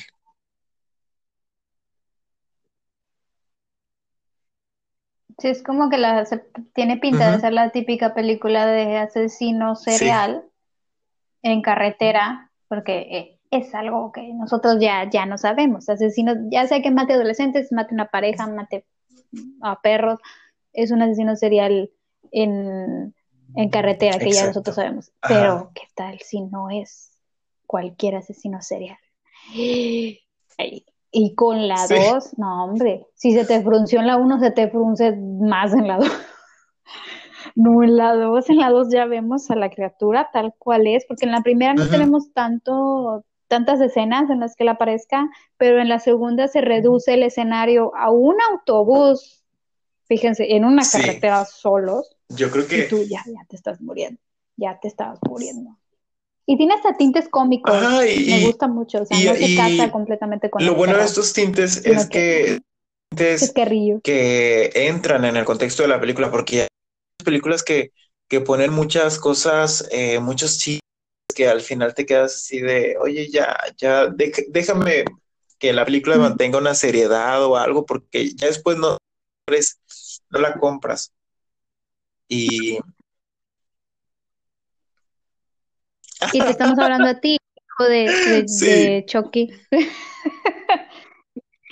Estamos hablando a, ti, eh, Don Maxini, que las películas con muchos chistes pues de Chucky.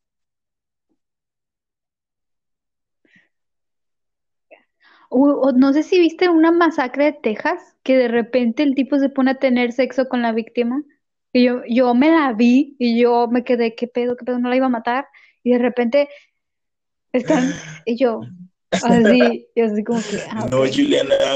¿Qué pedo? Probablemente estabas en una página ahí, este. Oye, en el... viendo a...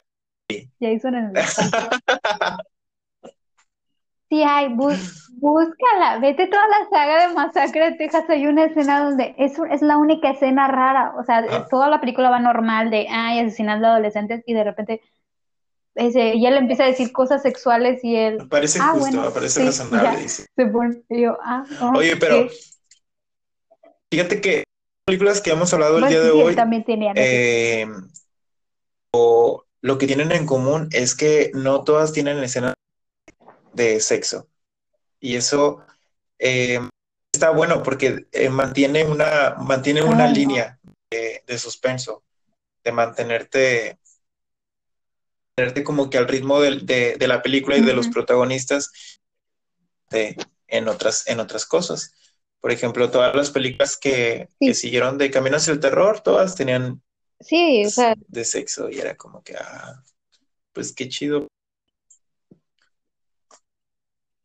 Ajá, Destino Final no tenía, fíjate, o sea, sí había desnudo, sí, pero no no había escenas tanto. nadie moría. Bueno, sí que es una persona nada más, pero eso no. Eh, en la de Feroz, obviamente son hermanas, Sí, no, no, el, el ajá, sexo no es de- tan protagónico. El exacto, sexo ajá, que es muy hablar de diferente, sexualidad, sí, porque sí se habla es de sexualidad. diferente. Y, igual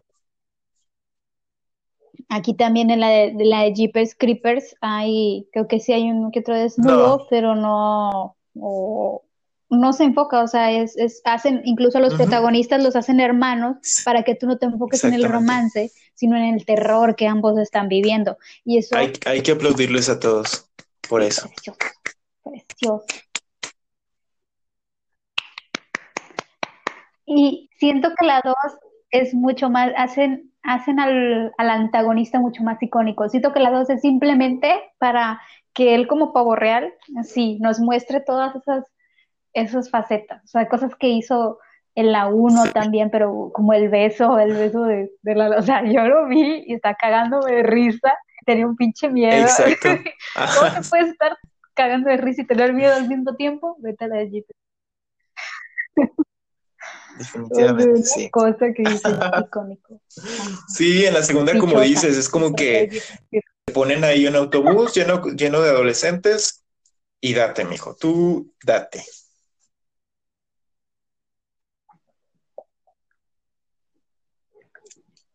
No, Sí. no. Él Y pues Jeepet ya la cuarta entrega. A ver. Ay, no. Ay, Sí, sí, que tu, mantuvieron todo en secreto. Estaba leyendo en tu página, obviamente porque sí te veo, leo en Instagram, que todo estuvo en secreto hasta que ¡pum! lo explotaron y espero. dijeron, vamos a hacer otra película, no, pero esta vez sí va a ser buena, porque hay la 3.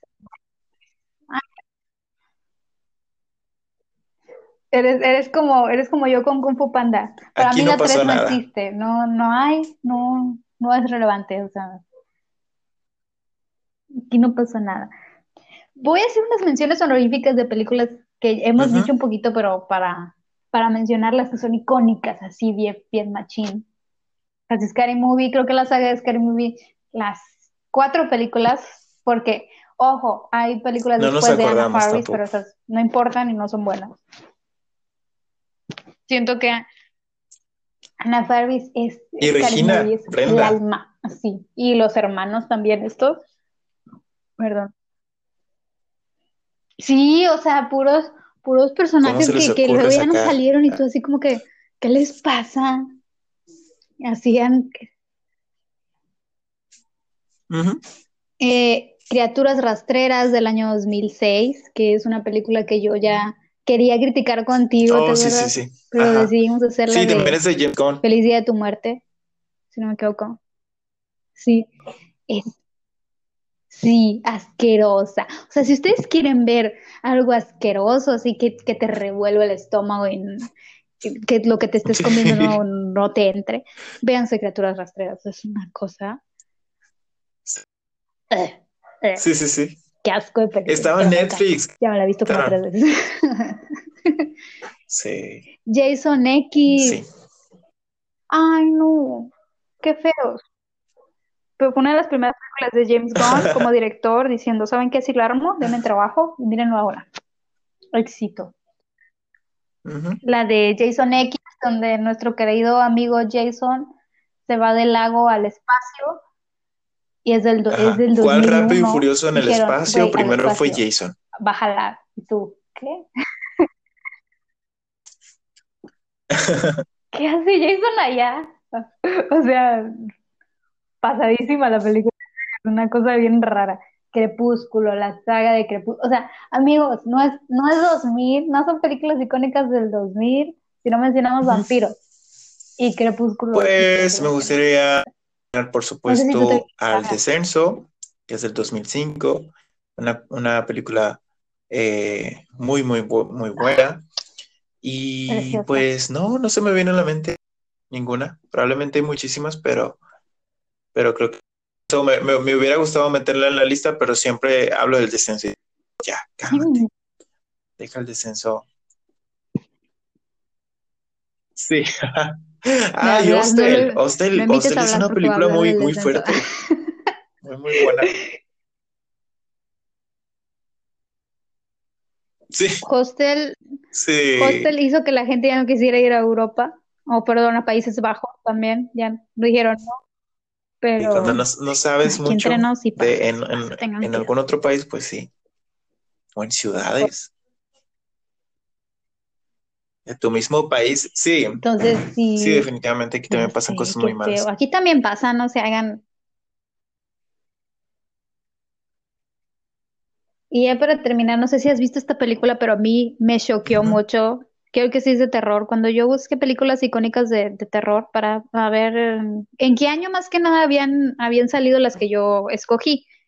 Y la, revolución de las ratas, no sé si la conoces, del 2005, de un joven que era inadaptado y que termina conviviendo con ratas y las entendía, o sea, tenía muchas ratas. Y como era así como tipo el Joker, la película del Joker, tenía un, un retraso, algún problema eh, neuronal, y la gente lo trataba horrible y al final decide vengarse y las ratas, estoy haciendo comillas, deciden ayudarlo, así entre comillas, a hacer su venganza. Y mataron Oye, realmente no la, he visto. Sí, está buenísima. Yo la vi cuando estaba morre. ¡Ay, qué feo! Revolución de las ratas, hijo. Hijos también, de ustedes. O sea, es una película icónica del terror, porque creo que es más de culto no fue tan famosa, pero sí me quedé con cara de qué estoy viendo. Y creo que también te vas a quedar con cara de qué estoy viendo, pero sí es, es esto de, la gente inadaptada, mm, quebrándose por el sistema que obviamente no, no los entiende y no los incluye y terminan haciendo cosas malas con ratas. o sea, está bien raro eso. Ay, no. ¿Alguna actriz o actor de ese momento que a ti te encantara cuando eras joven, que te acordabas que tú decías, güey, me, me, Los 2000, encantaba esta vieja. Igual no sabía su nombre, pero estaba bonito, pero... Jenna Malone en Donnie Darko, me gustó. Y yo, yo ella tiene una cara muy, muy bonita. Ay, y yo dije, esta chica, esta chica la va a dar. Pero sí, ajá pero ha tenido como siete papeles, pero no tan, tan grandes. En los Juegos del Hambre, en El Demonio Neón, y, ella. Y pues, de, María Elizabeth Winstead, Winstead también me gusta mucho, bueno, me sigue gustando, y es de esa época.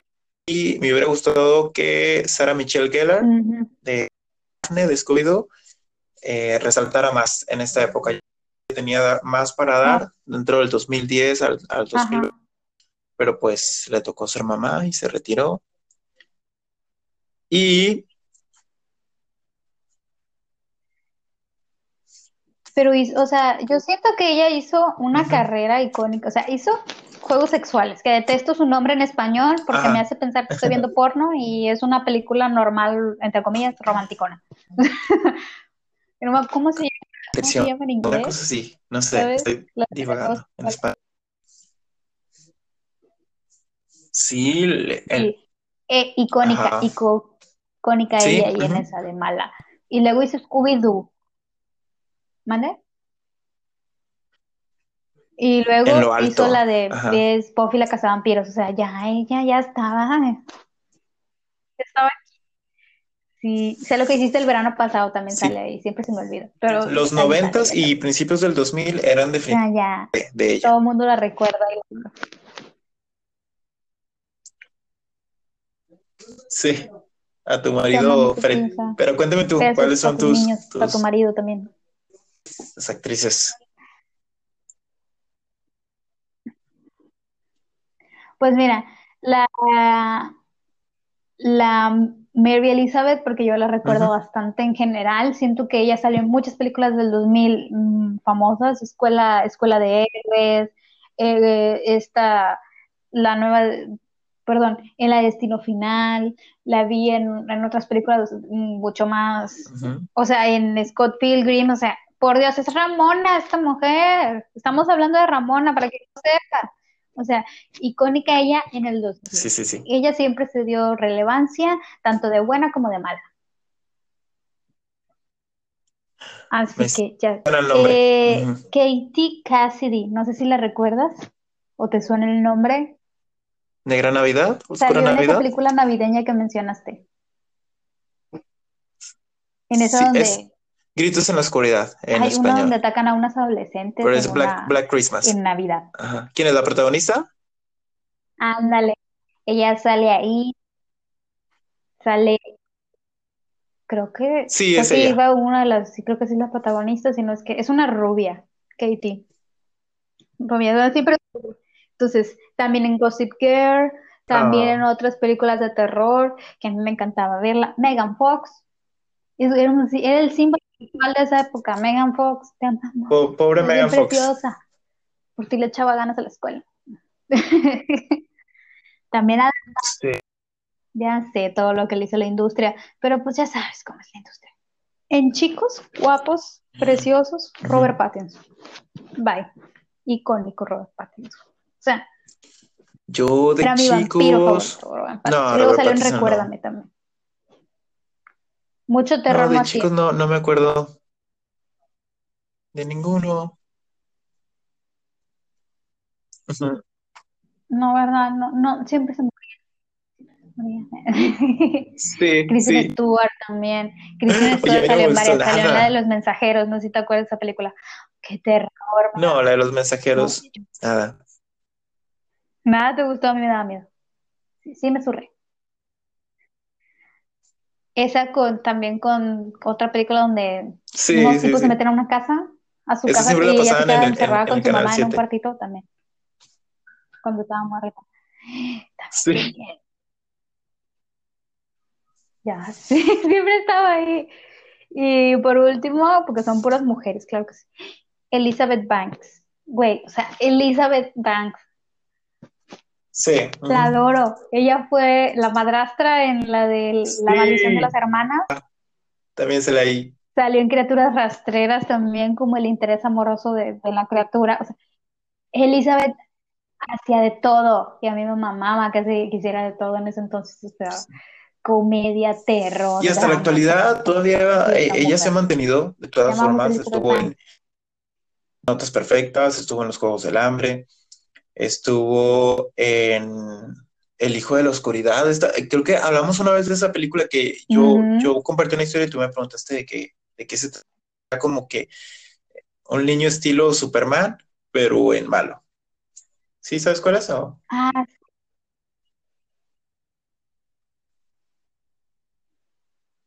Sí, sí, sí, sí la sí, el final. eh, y, y me quedé con cara de, ¿what? Sí. Así, bien, bien raro que el triunfo del mal. Sí, sí, sí, sí. salen vivos. Esta vez no. Ah, ya les spoilé la película. Ajá. No, pues eh, el vato es como Superman. ¿Cuándo le vas a ganar? Es obvio que iba a terminar así, Ya que ya andamos por ahí, ay, a lo mejor sale un Batman. Una mujer maravilla. ujú. No, no Y, es, y cuando yo lo terminé de ver también Se, fue una, se, una se sensación extraña de que, wow, ¿no va a venir alguien a salvar el día?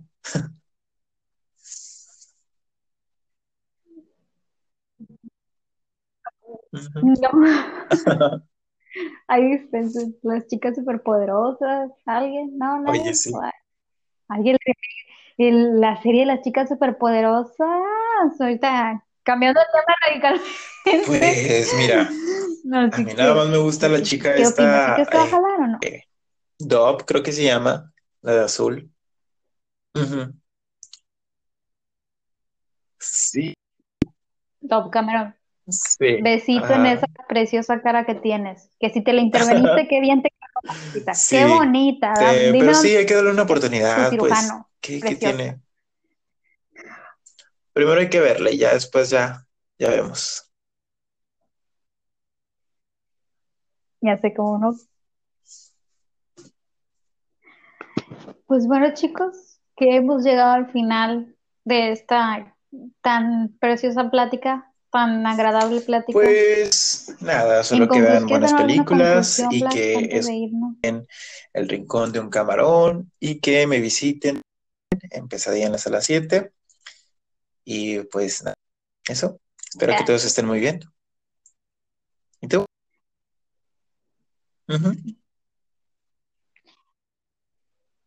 Buenos deseos para ti. Espero que te vaya genial en tu canal, que cobres Quiero. millones y millones, que seas Sí, el son- próximo Kimberly Loaiza Mi, mi objetivo es ser como Dios ellos, Pantoja, ya sabes. los más Metas a poderosos. largo plazo.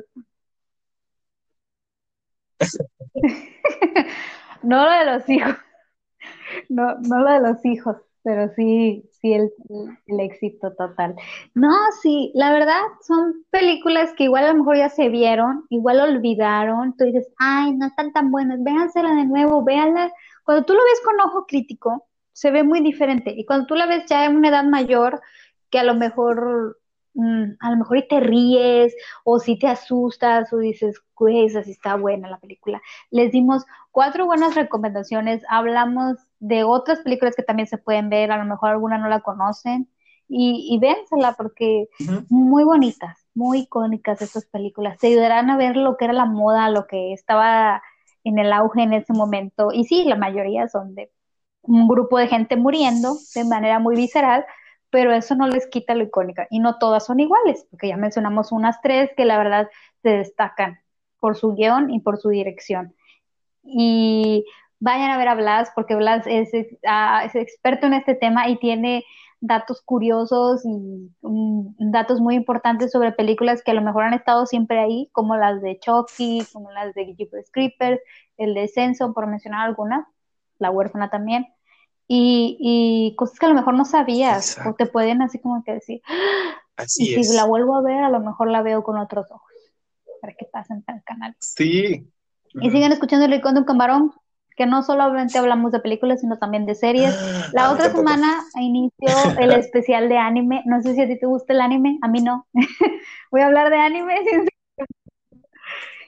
Sí, amigos, me escuchen mucho El Rincón de Camarón porque es muy diverso. ¿Por qué no Es hablar de eso? que, Así que, que este, este proyecto de Chiple, pues, tiene muchos géneros, muchas cosas. Es como que no se limita. Como que si ahí hay tema para hablar, pues, véngase. Está muy chido.